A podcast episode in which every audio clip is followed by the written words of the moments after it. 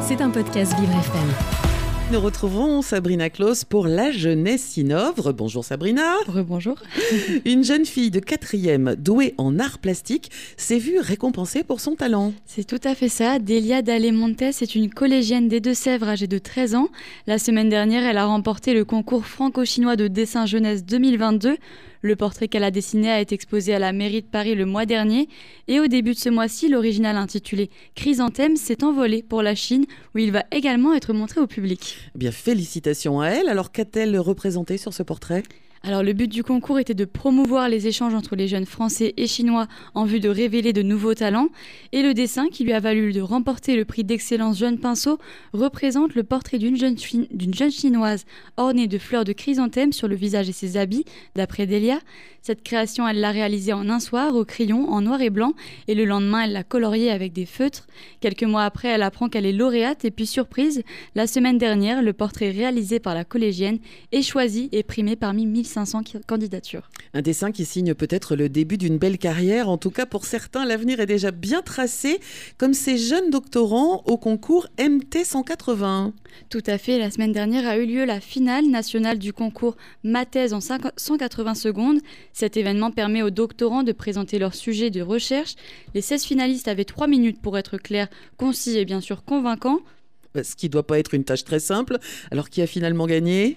Quatre prix ont été attitrés, mais la première place est revenue à Camille Lacliffi, doctorante à l'université Paris-Cité à l'Institut du cerveau et de la moelle épinière. Dans sa thèse, elle traite de la surconfiance chez les médecins. Vous avez du mal à admettre vos erreurs, à remettre vos opinions en question ou à demander de l'aide? Vous souffrez peut-être de surconfiance, un trouble répandu caractérisé par une confiance démesurément haute dans vos raisonnements et dans vos décisions.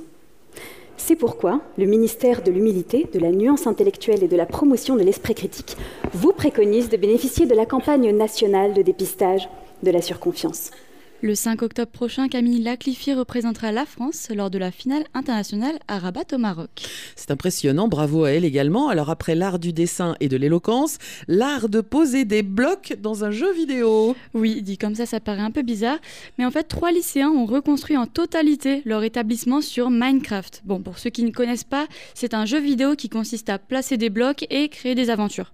Ça paraît simple dit comme ça, mais derrière ce projet, 1000 heures de travail ont été nécessaires sur deux ans ils ont reproduit les 11 hectares de, l'établissement avec les salles de classe, la chapelle, l'infirmerie, la cantine et j'en passe. 15 millions de blocs au total pour garder en mémoire leur lycée et tout ce qui a marqué leur scolarité. Pas d'inquiétude, ce projet n'a pas impacté leurs études.